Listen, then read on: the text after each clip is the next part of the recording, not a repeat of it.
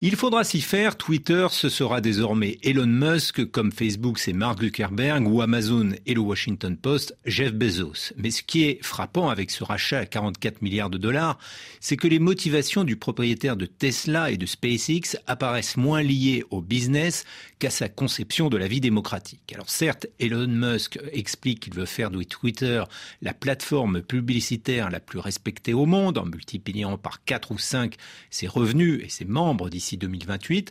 À 5 milliards de dollars, les revenus publicitaires de Twitter sont aujourd'hui équivalents à ceux d'Apple, une marque pour laquelle la pub, c'est presque de l'argent de poche. L'idée est donc de passer de 238 à 1 milliard d'abonnés, dont certains seront payants, la publicité ne devant plus représenter que la moitié des revenus de Twitter d'ici à 6 ans.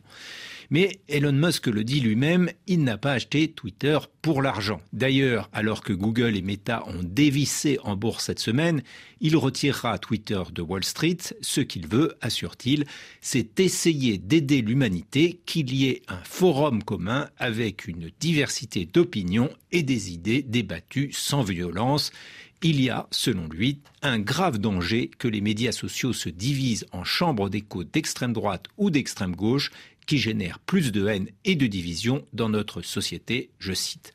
Une position qui se défend, qui vise à échapper aux antagonismes, mais une position éditoriale à laquelle les plateformes ne nous ont pas habitués.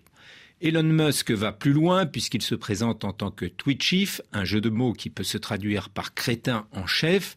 Il fait comprendre que Twitter n'aurait jamais dû exclure Donald Trump de ses comptes au nom de la liberté d'expression. D'ailleurs, il dit vouloir réviser les règles de modération afin qu'on y soit plus libre dans le respect du premier amendement. Il s'agit donc de renforcer la liberté des prises de position sans favoriser les tweets clash ou les propos les plus violents. Cela n'a pas suffi à rassurer Reporters sans frontières qui craint que la restructuration du Twitter prive la plateforme de modérateurs et favorise une explosion de la désinformation. Le Washington Post a en effet annoncé qu'Elon Musk avait l'intention de licencier les trois quarts des salariés de Twitter. Gênant quand on prétend par ailleurs mettre en avant les médias locaux.